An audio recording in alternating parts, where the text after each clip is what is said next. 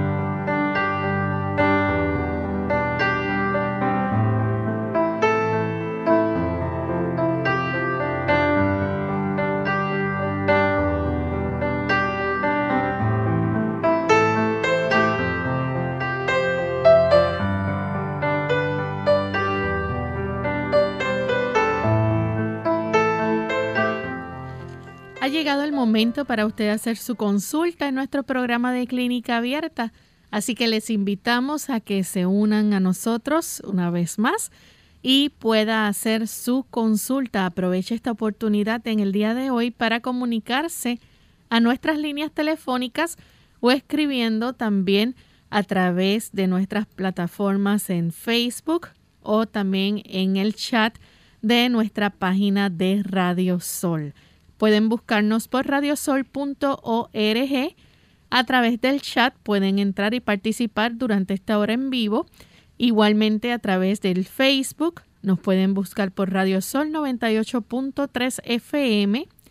Y aquellos amigos que quieran comunicarse, les recordamos las líneas telefónicas. En Puerto Rico localmente es el 787-303-0101. Para los Estados Unidos el 1-866-920-9765. Para llamadas internacionales libre de cargos, el 787 como código de entrada, 282-5990 y 763-7100. Desde este momento pueden comenzar a llamar para participar.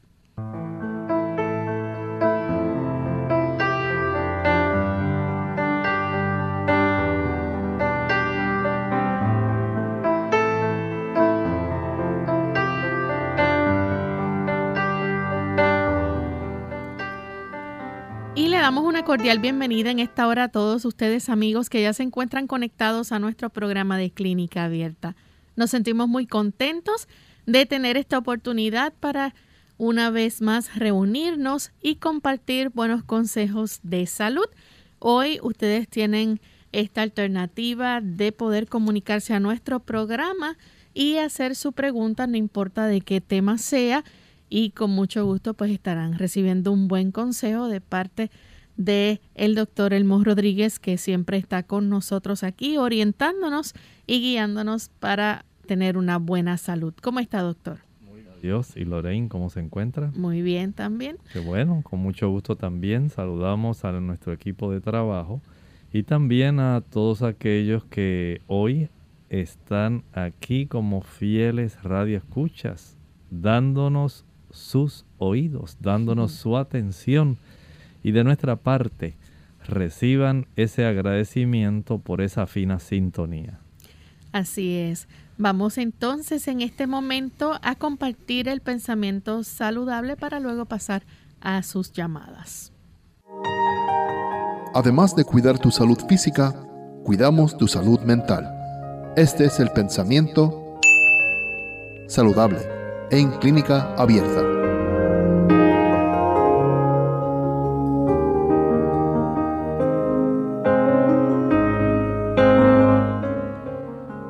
Quienes hayan de cuidar ancianos deben recordar que estos, más que nadie, necesitan cuartos abrigados y cómodos.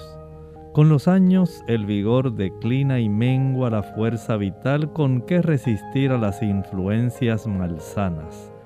De ahí que sea tan necesario proporcionar a las personas de edad mucha luz y mucho aire puro. Es cierto, en muchos lugares del mundo la cantidad de personas ancianas, longevos, está aumentando. Y esto impone a la sociedad el reconocer que hay que brindar cuidados adicionales a estas personas que a causa de la edad van perdiendo su vigor, su energía, su fuerza, su capacidad de atenderse a sí mismos. Y es un deber nuestro en nosotros poder brindarles las mejores condiciones de vida posible. Ayudarlos para que ellos puedan tener lugares donde al vivir puedan también mantener su salud. Esto se hace imprescindible. Ellos tienen una sensibilidad a la enfermedad, a los cambios en temperatura diferente a los que tiene una persona de una menor edad. Por lo tanto, estemos conscientes de estas necesidades y esto ayudará para que la vida de estas personas de la tercera edad pueda desarrollarse de una manera que sea mucho más cómoda y saludable. Gracias doctor por compartir con nosotros el pensamiento. Queremos aprovechar para también saludar a los amigos que nos sintonizan en el país del Salvador. Ellos nos escuchan por Radio Adventista 96.5 FM y Estéreo Adventista 106.9 FM. Estamos listos entonces para comenzar a recibir sus llamadas, amigos. Y comenzamos con la primera llamada que la hace Elba. Ella se comunica desde Fajardo, Puerto Rico. Adelante, Elba. Es cómo se comen las semillas de uva, las semillas de calabaza y las diferentes semillas que ahora están cogiendo auge y se pueden comer. Muchas gracias. Mire, el hecho de que las personas se las estén comiendo no siempre quiere decir que sean apropiadas. Sí entendemos que muchas personas están en este tipo de práctica pero sí, las de calabaza se pueden comer, estas son muy agradables. Hay personas que las tuestan después de haber pelado la cápsula blanca que las envuelve. Las semillas de uva y muchas otras semillas hay que ser muy cuidadosos. Las semillas eh, cuando están en su estado natural, eh, que están verdes, que no están secas, pueden poseer sustancias que si se comen, se comen en abundancia pueden traer ciertos problemas. Por eso hay que ser muy cuidadoso, no porque sean semillas de manzana, usted se va a comer todas las semillas que usted quiera, porque sean de melocotón, igual no. Evite eso, si tenemos la parte tan sabrosa de la pulpa, coma esa. Las de calabaza sí tienen unos efectos medicinales que son muy útiles. Pero no por el hecho de que algo se ponga de moda quiere decir que todo es sano y saludable. Tenemos entonces a Anita. Ella llama de Juncos, Puerto Rico. Adelante, Anita. Sí, buenos días. Dios les bendiga. Eh, un compañero de trabajo de 65 años aproximadamente que se hizo unos laboratorios de sangre y en el estudio de la proteína de 24 horas eh, de 225, que es hasta lo normal, él sacó 315. Si hay algún alguna recomendación para poder llegar a los niveles adecuados y si por ejemplo que le da hormigueo en la cabeza y como uno alone en la cabeza, si es a consecuencia de que tiene la proteína muy alta. Gracias, Dios les bendiga. Muchas gracias. Mire, este trastorno debe verificarse porque hay que tener una precisión respecto al funcionamiento renal. Ese funcionamiento renal eh, aparentemente en su caso se está afectando y por eso está facilitando la pérdida de proteínas a una escala mayor que la que debiera o pudiera perderse.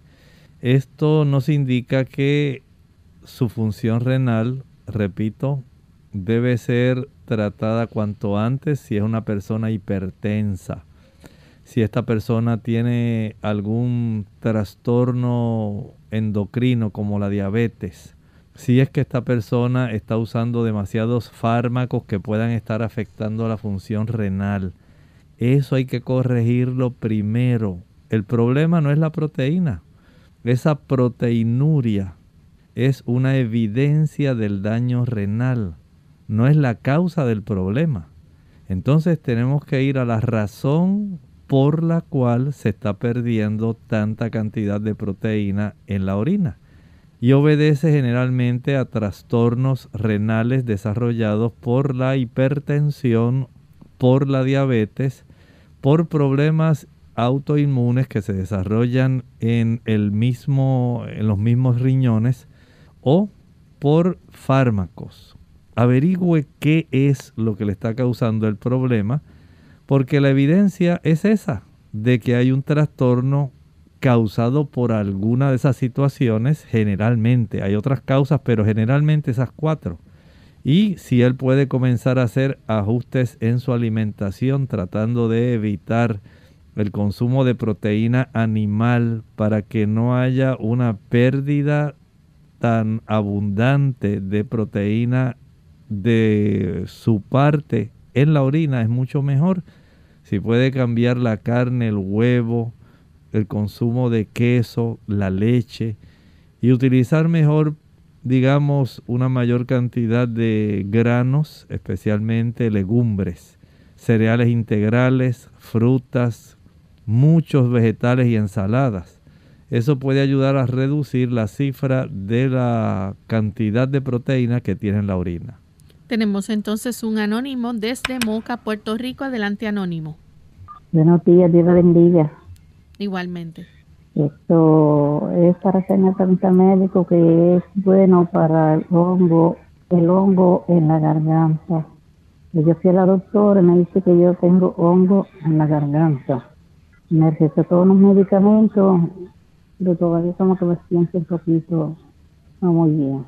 Bueno, mire, esta situación, eh, si ella le dijo que tenía hongo en la garganta, generalmente es la Candida albicans.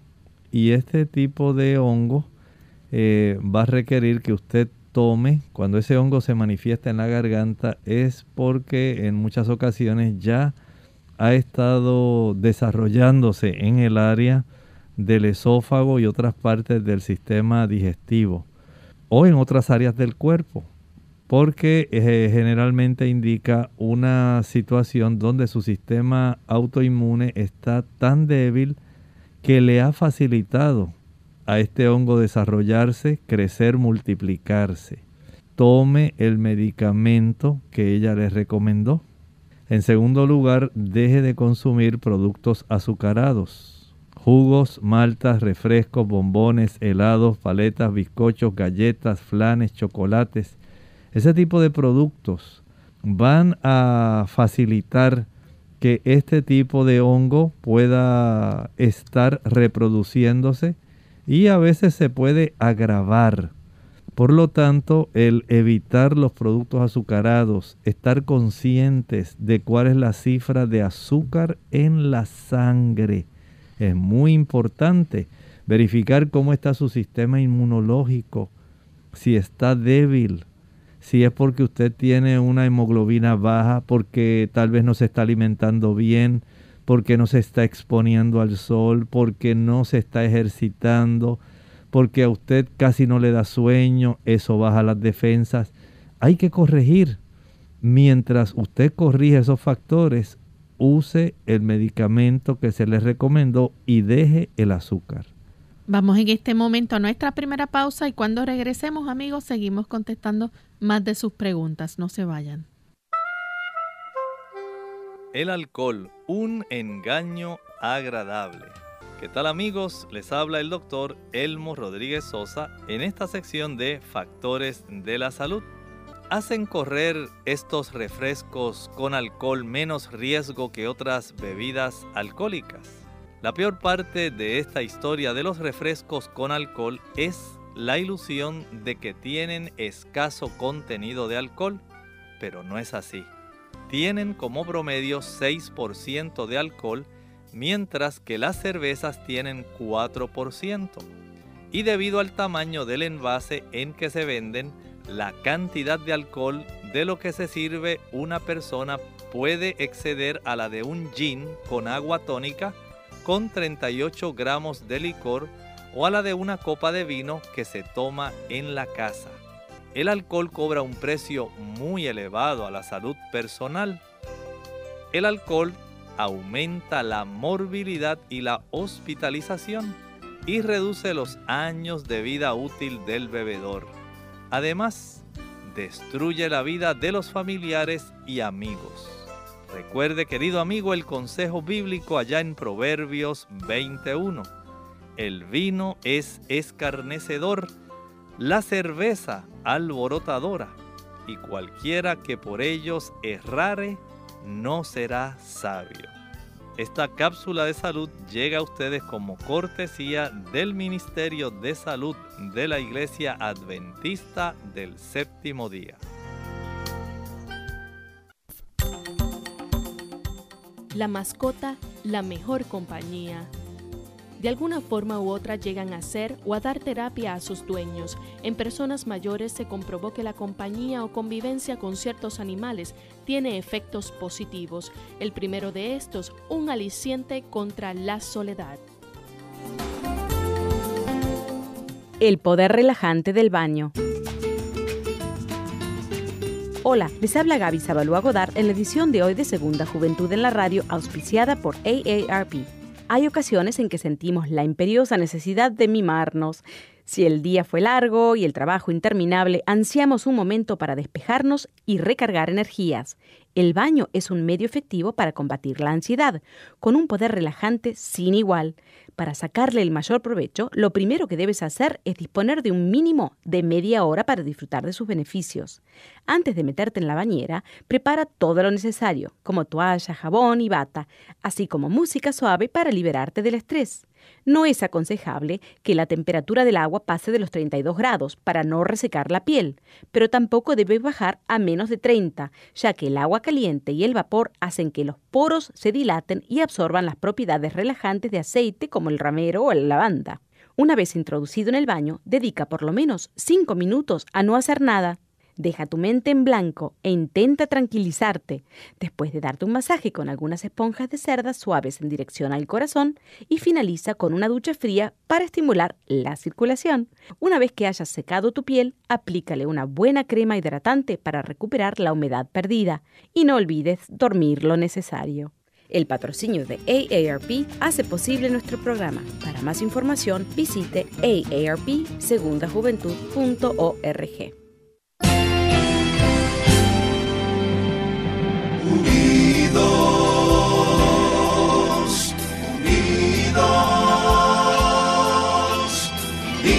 hacia el cielo, siempre unidos, unidos, unidos en la testificación de la verdad.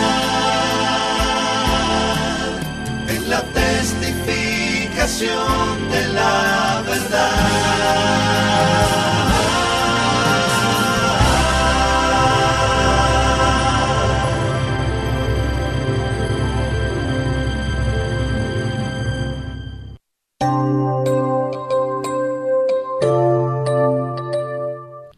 Ya estamos de vuelta en Clínica Abierta, amigos, y continuamos contestando sus consultas.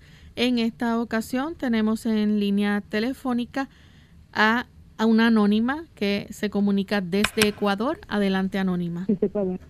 Buenos días y bendiciones, eh, doctor Elmo. Por favor, le quiero hacer una consulta. Estoy súper preocupada. Eh, Es una persona, un caballero de 26 años que le salió una hernia inguinal y eh, no quiere operarse, está muy asustado y quiere saber si es que eh, puede con cuidados y remedios caseros eh, curarse porque le duele. Si usted nos puede ayudar, no es muy grande, pero sí le duele.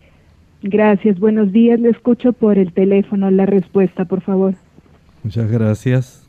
En realidad, si ya este tipo de situación se ha desarrollado con dolor, pudiera esto indicarnos que es una porción del intestino, un asa intestinal que probablemente ha quedado atrapada y eso facilita el desarrollo de dolor en esa área.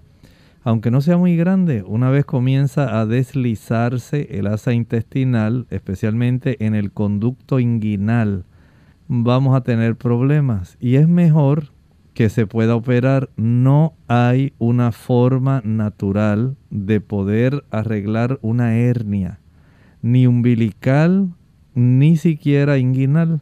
Por lo tanto, el someterse a cirugía es la mejor indicación antes de que esta hernia vaya a atrapar definitivamente esa, esa asa intestinal y al estrangular pueda entonces impedir la circulación en esta zona del intestino, facilitando entonces un proceso de gangrena y se complicaría la situación. Es preferible que vaya a tiempo y pueda atenderse. Tenemos ahora a Daniel de la República Dominicana. Adelante, Daniel. Buenas, doctor Hermo. Saludos. Yo Sí, saludo. Yo tengo un problemita, que me dio el COVID. Estoy sufriendo de una fobia que no se me quita. Tengo miedo de estar allá en esta obra. Yo soy diabético, soy renal, soy hipertenso y tengo varios problemas. Mire, yo lo escucho por la radio, escúchame. Muchas gracias. Mire, comprendo esta situación que sí, hay personas que a consecuencia de haber sufrido de esta infección, que ha afligido a todo el mundo y que actualmente se están registrando situaciones donde las personas están desarrollando el problema de las diferentes complicaciones que se desarrollan a largo plazo. Este long COVID o COVID de largo alcance, de largo plazo, COVID prolongado, se está convirtiendo en algo, un problema en realidad para las autoridades sanitarias porque es real. De esta forma, el aspecto del sistema nervioso es uno de los más afectados.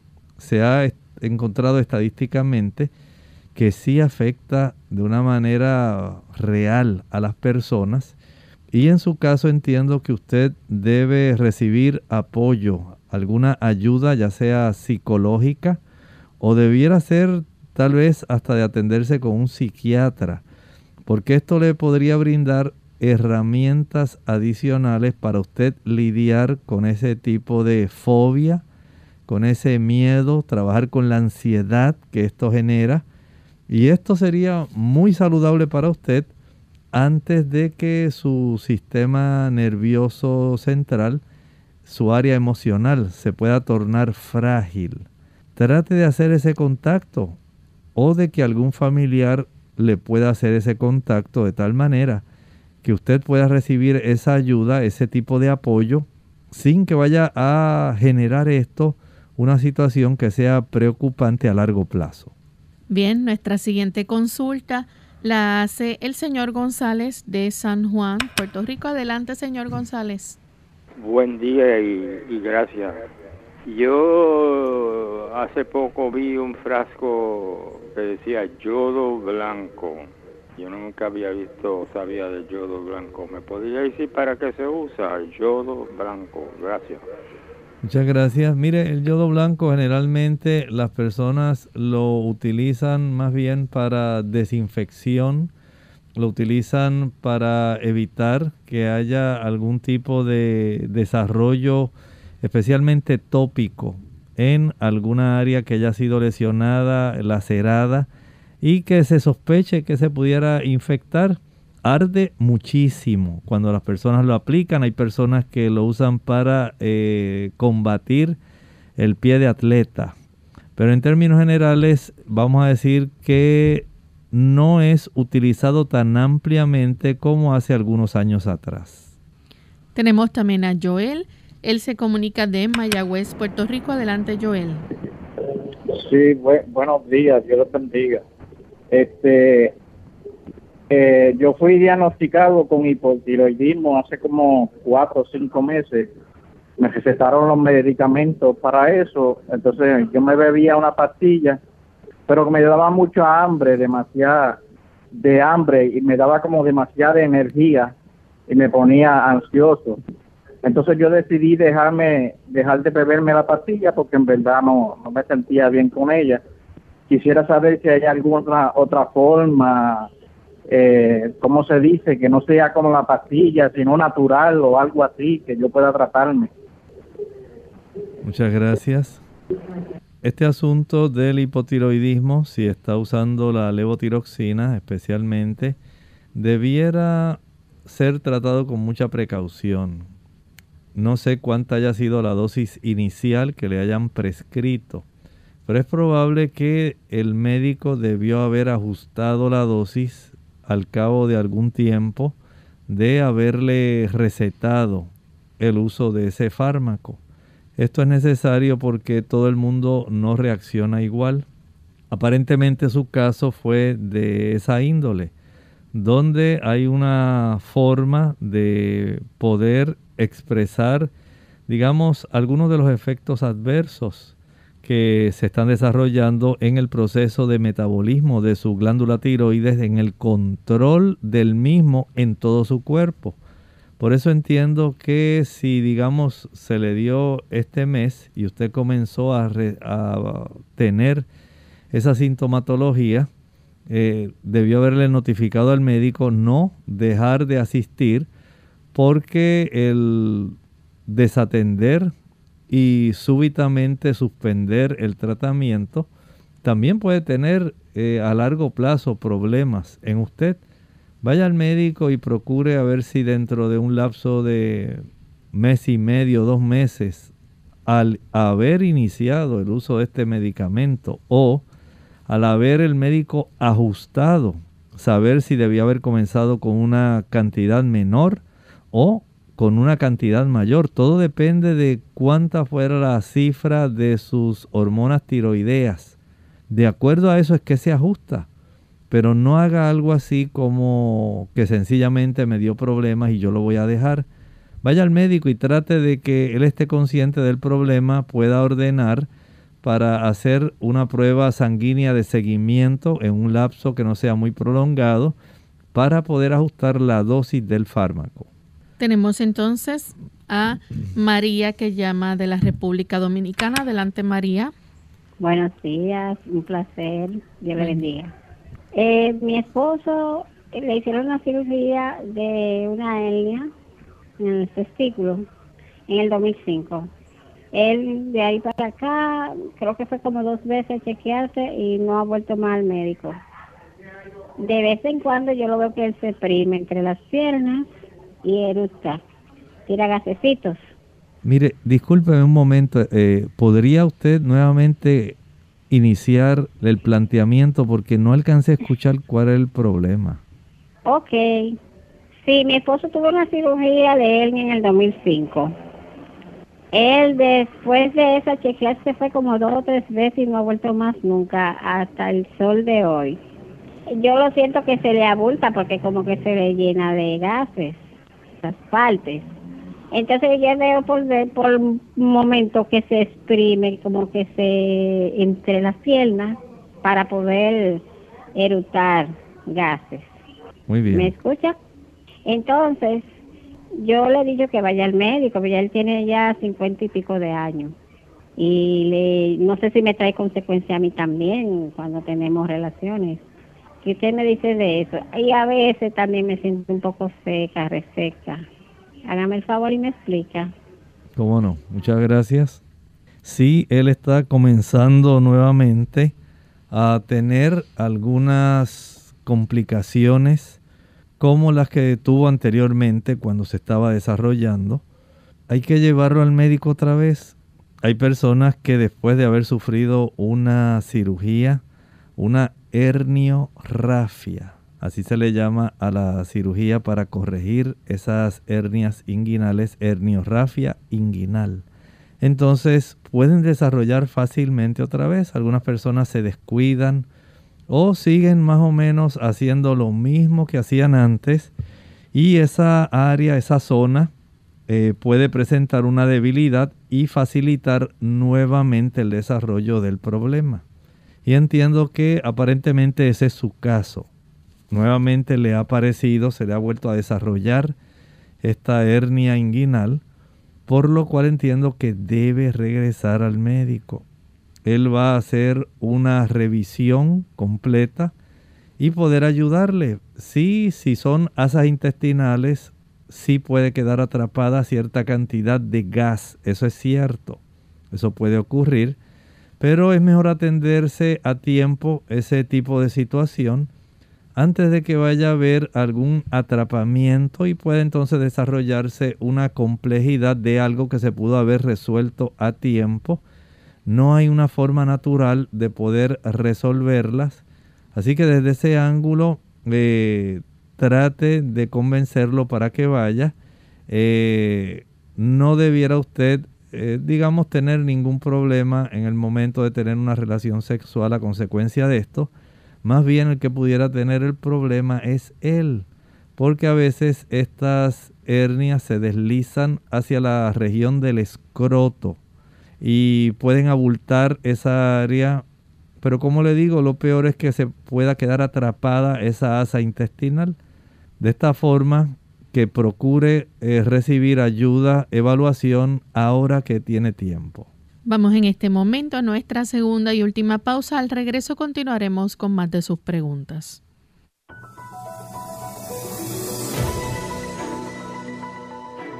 Si usted es una persona adicta a la nicotina y está buscando abandonarla, pueden existir varios síntomas que le hará más difícil que usted deje ese mal hábito. Entre estos síntomas está la irritabilidad, la ansiedad, la dificultad para dormir y de concentrarse además el estreñimiento y la diarrea, también el cansancio, depresión, dolores de cabeza y ansias de nicotina. Pero hay buenas noticias. Existen principios que le pueden ser de gran ayuda. Tome como mínimo 8 o 10 vasos de agua cada día. Báñese por lo menos una o dos veces al día para eliminar las impurezas del cuerpo. Haga ejercicio al aire libre y al sol. Respire profundamente al aire libre tenga una dieta sencilla, saludable, que conste de frutas, vegetales, granos integrales, nueces y semillas. Absténgase de toda bebida alcohólica y de la cafeína. Descanse bastante, pues la fatiga agrava el estrés. Y no olvide pedir la ayuda de Dios. Él la ha prometido.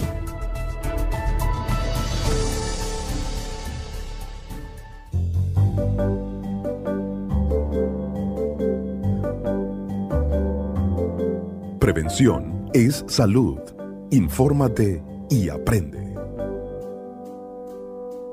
Siete nueces al día prolongan la juventud. Según expertos, los frutos secos son los alimentos envasados más perfectos de la naturaleza y están llenos de antioxidantes que retrasan el envejecimiento celular. También previenen contra diversas enfermedades como la diabetes tipo 2 y los cálculos. Según investigadores de Estados Unidos, las nueces son las reinas de los frutos secos por los beneficios que aportan a la salud, ya que son las que tienen mayor concentración de antioxidantes y de la mejor calidad. Están por encima de los maníes, almendras, nueces pecan, pistachos y otros frutos secos, explica el profesor de química Joe Vincent de la Universidad de Scranton en Pensilvania. Un puñado de nueces tiene casi el doble de antioxidantes que otras frutas secas que se consumen habitualmente. Desafortunadamente la gente no come tantas como se recomienda. Por eso este estudio sugiere incluirlas en la dieta diaria. Vinson considera que los frutos secos son uno de los alimentos envasados más perfectos de la naturaleza, ya que tienen una combinación de beneficios nutricionales, proteínas de alta calidad que pueden sustituir la carne, vitaminas y minerales y fibra dietaria, con la ventaja de ser libres de gluten. Siete nueces al día son suficientes para poder aprovechar sus beneficios.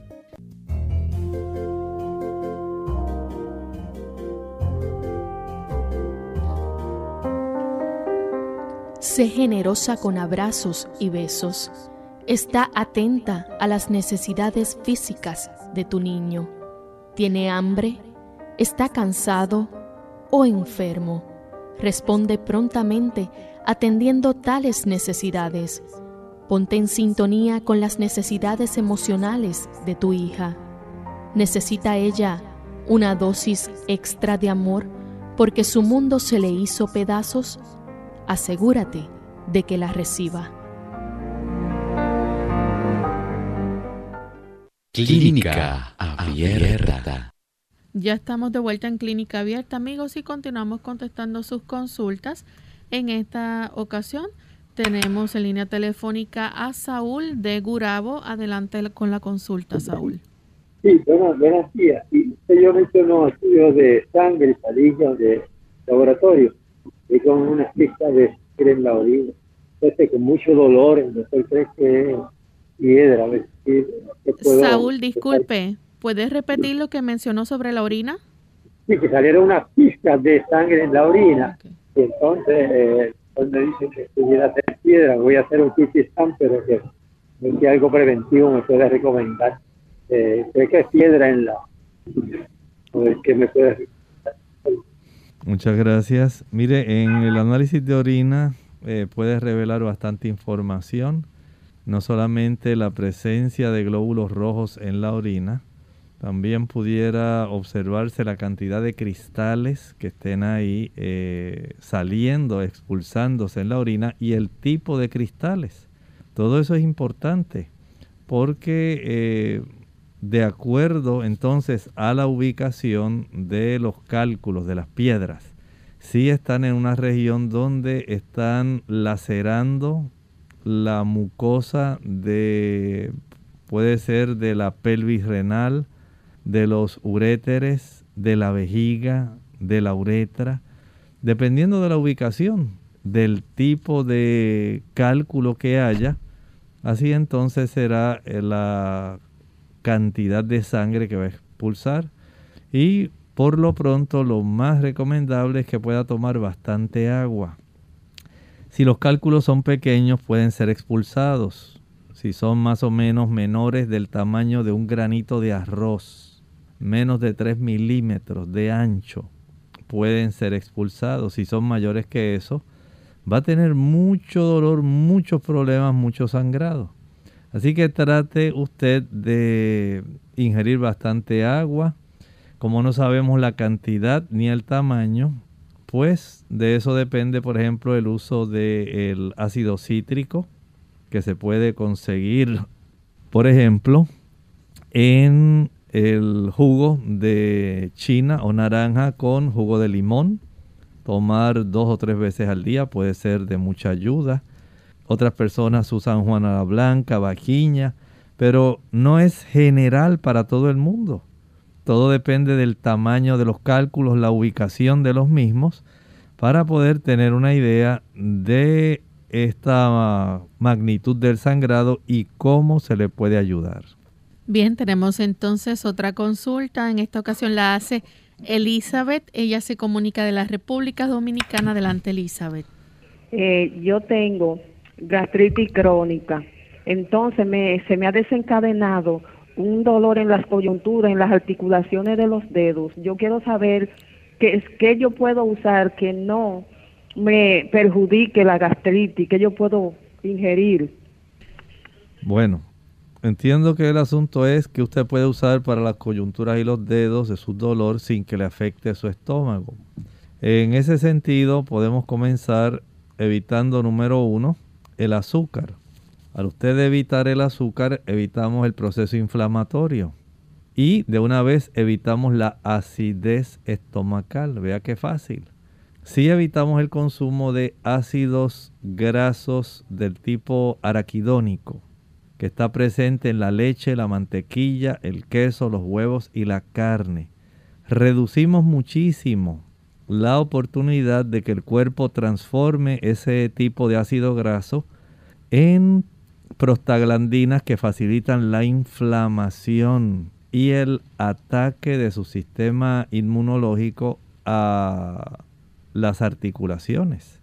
Por supuesto, esto ahora depende de usted, porque mientras usted consuma azúcares y consuma ese tipo de ácidos grasos va a continuar con el problema. Pero afortunadamente también se puede ayudar una vez deje el azúcar, una vez deje el consumo de esos productos que son de origen animal, puede usar la alfalfa.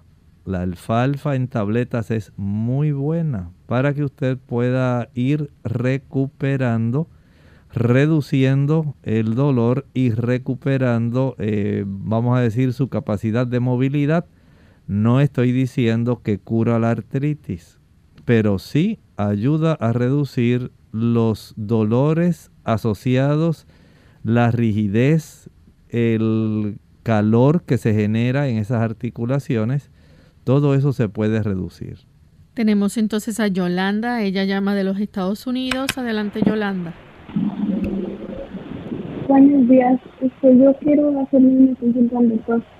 Este, yo tengo como tres años de casar, pero no me he podido embarazar y he ido con una ginecóloga, pero me han dicho que todo está bien y que me dieron unas pastillas y lo he tomado, pero no, no he visto el resultado. Entonces quisiera saber si puedo tomar algo o, así.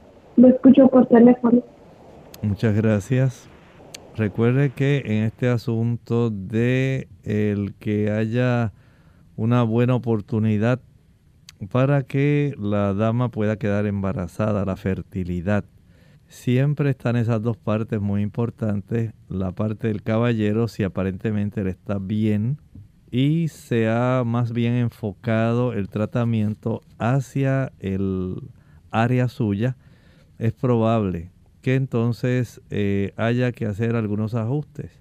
Por un lado, hay que cerciorarse que haya ese tipo de evento mensual, la ovulación. Eso es importante. Si no hay un óvulo que pueda ser expulsado, la dama no va a quedar embarazada.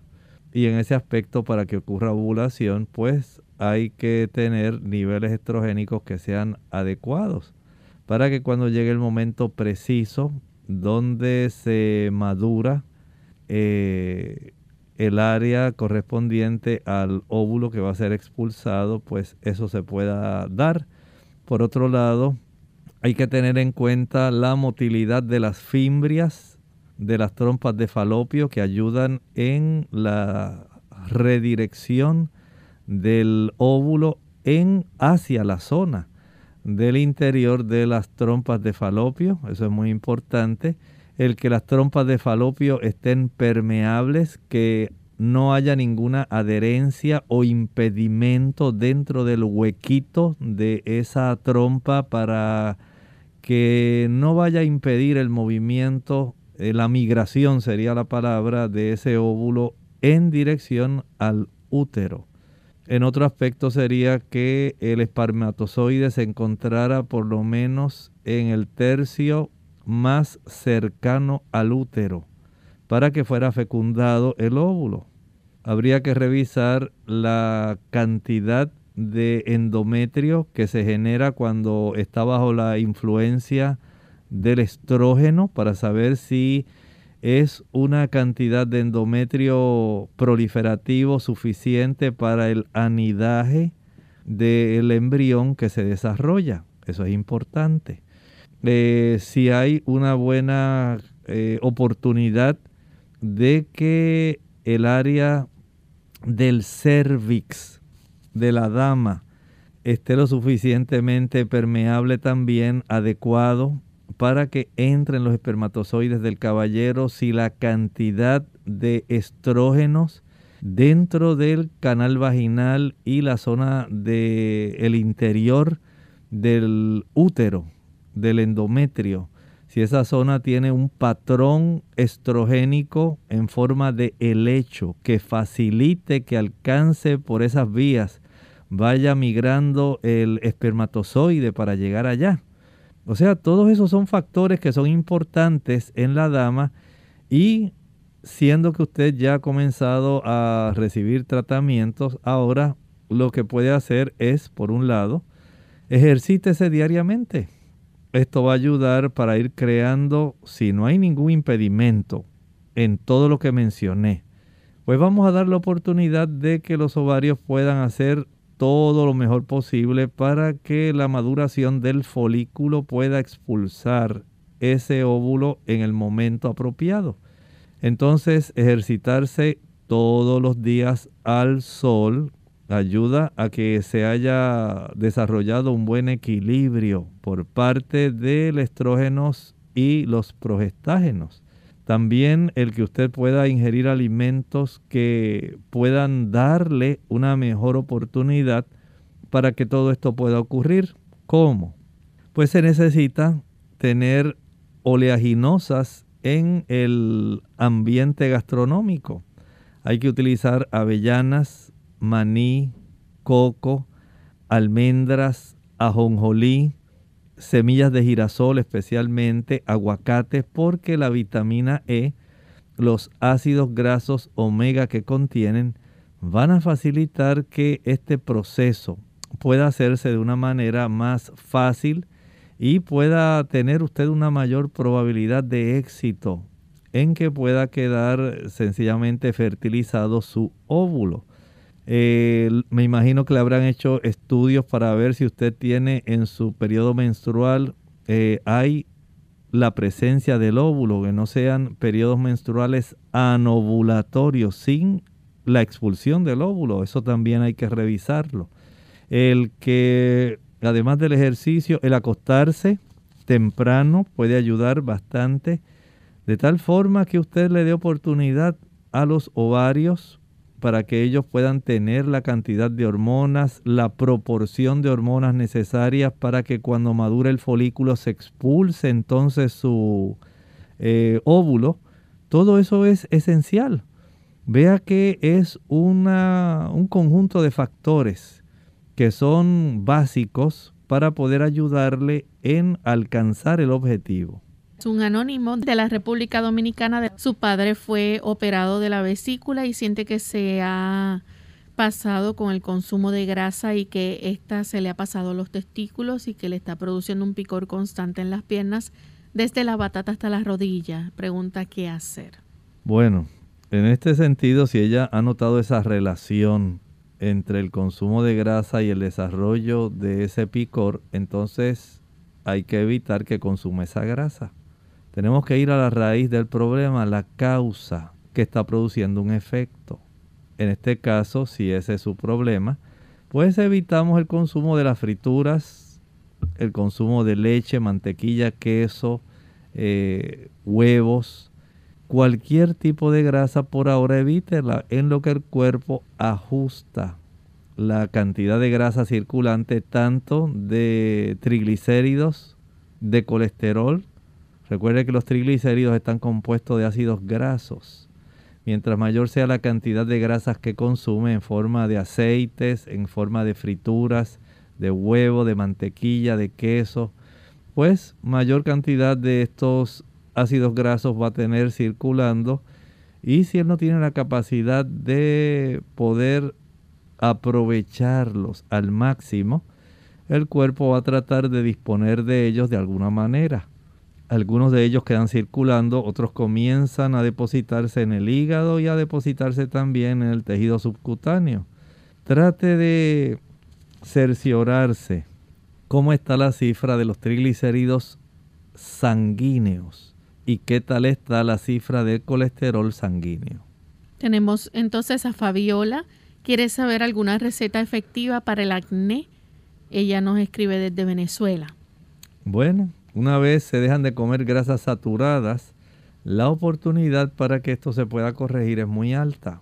Recuerde que el acné, si usted evita las grasas saturadas, especialmente de origen animal, si evitamos el chocolate, si tenemos un buen equilibrio de estrógenos, no un exceso de ellos, vamos a facilitar que pueda haber una piel que esté sana. El exponerse al sol, la piel facial puede ser de mucha ayuda. El lavar la cara con agua tibio caliente. Aplicar luego algún tipo de jabón que sea antiséptico para evitar la infección y el desarrollo de la pústula del acné. El finalizar después de la aplicación de esa, ah, digamos, de, ese, de esa espuma de jabón antiséptico, dar un enjuague con agua fría y secar con mucho cuidado posteriormente para aplicar el jugo puro de limón. Eso tiene un efecto excelente para evitar el acné. Pero hay que ejercitarse, tomar suficiente agua, evitar aquellos alimentos que dije que son ricos en ácidos grasos saturados y en productos de origen animal, incluyendo también el chocolate. Evitarlo y estoy seguro que todo eso se va a corregir. La próxima consulta la hace María Altagracia de la República Dominicana. Dice que quiere saber por qué siente una presión en su abdomen. Eh, tuvo mucho miedo cuando entró el COVID eh, con su familia enferma. Desde ahí siente esa sensación muy molesta con una fuerte presión. Dice que puede hacer. Mire, en realidad no puedo relacionar eh, esto a no ser que ya sea una razón más bien de origen psicológico. Hay condiciones que son psicosomáticas. Y hay que atender esto, a ver si es eh, sencillamente un aspecto ya de cómo su sistema nervioso central está influyendo, especialmente sus emociones, sobre su comportamiento físico, fisiológico. Entonces debe ir al médico, deje que él le examine, que escuche la peristalsis intestinal, que palpe el abdomen a ver si hay algún problema, si hay que hacer algún tipo de imágenes como un sonograma abdominal o alguna tomografía computarizada, algo que pudiera estar eh, revelando este problema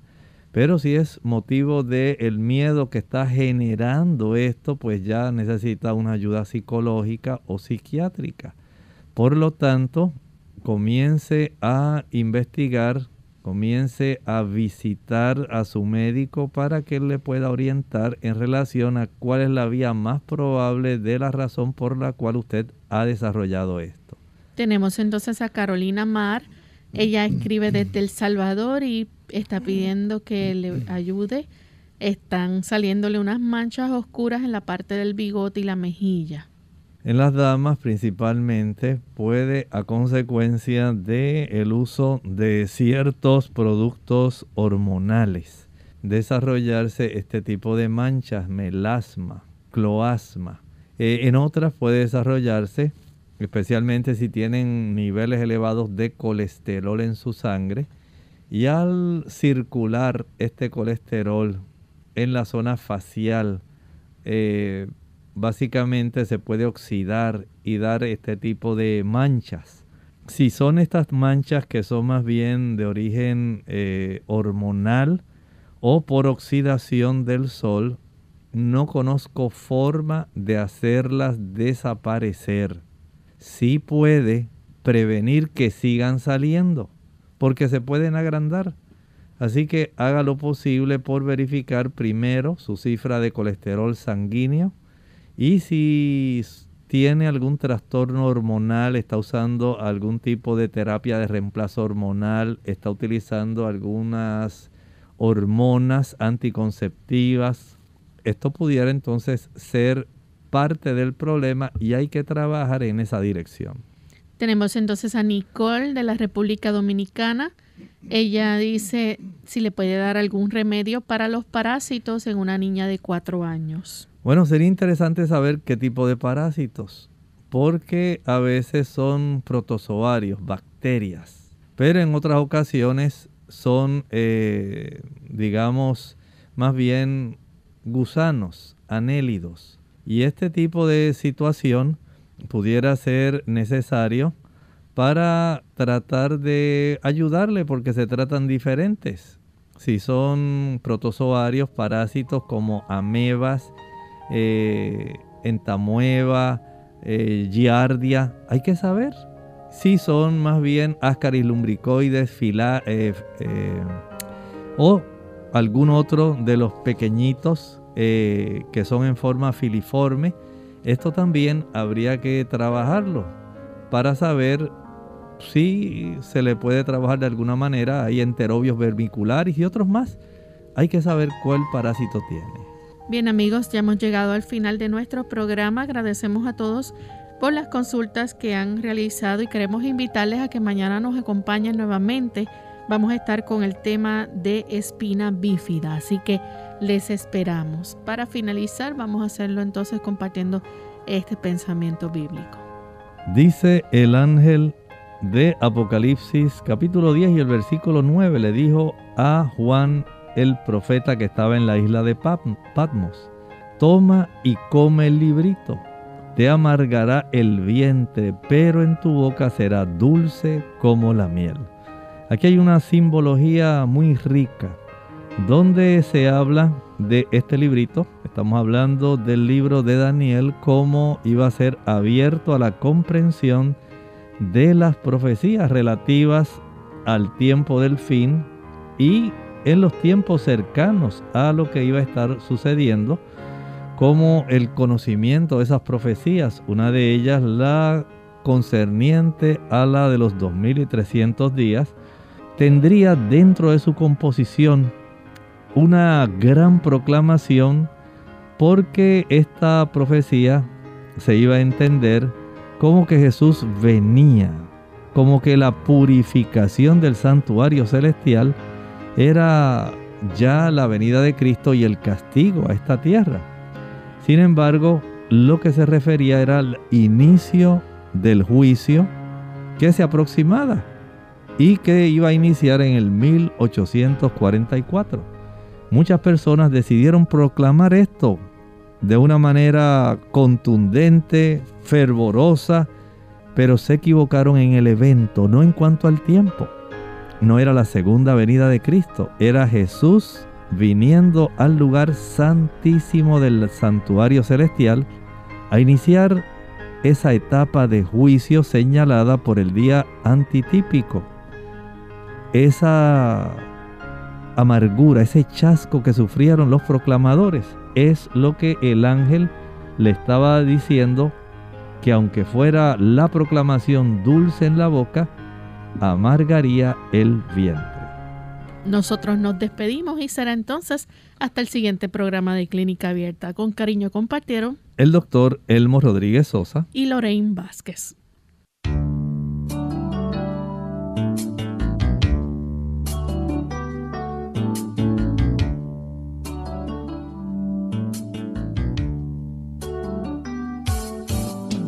Clínica Abierta. No es nuestra intención sustituir el diagnóstico médico. Antes de poner en práctica cualquier consejo brindado en este programa, usted debe consultar con su médico. Hasta la próxima.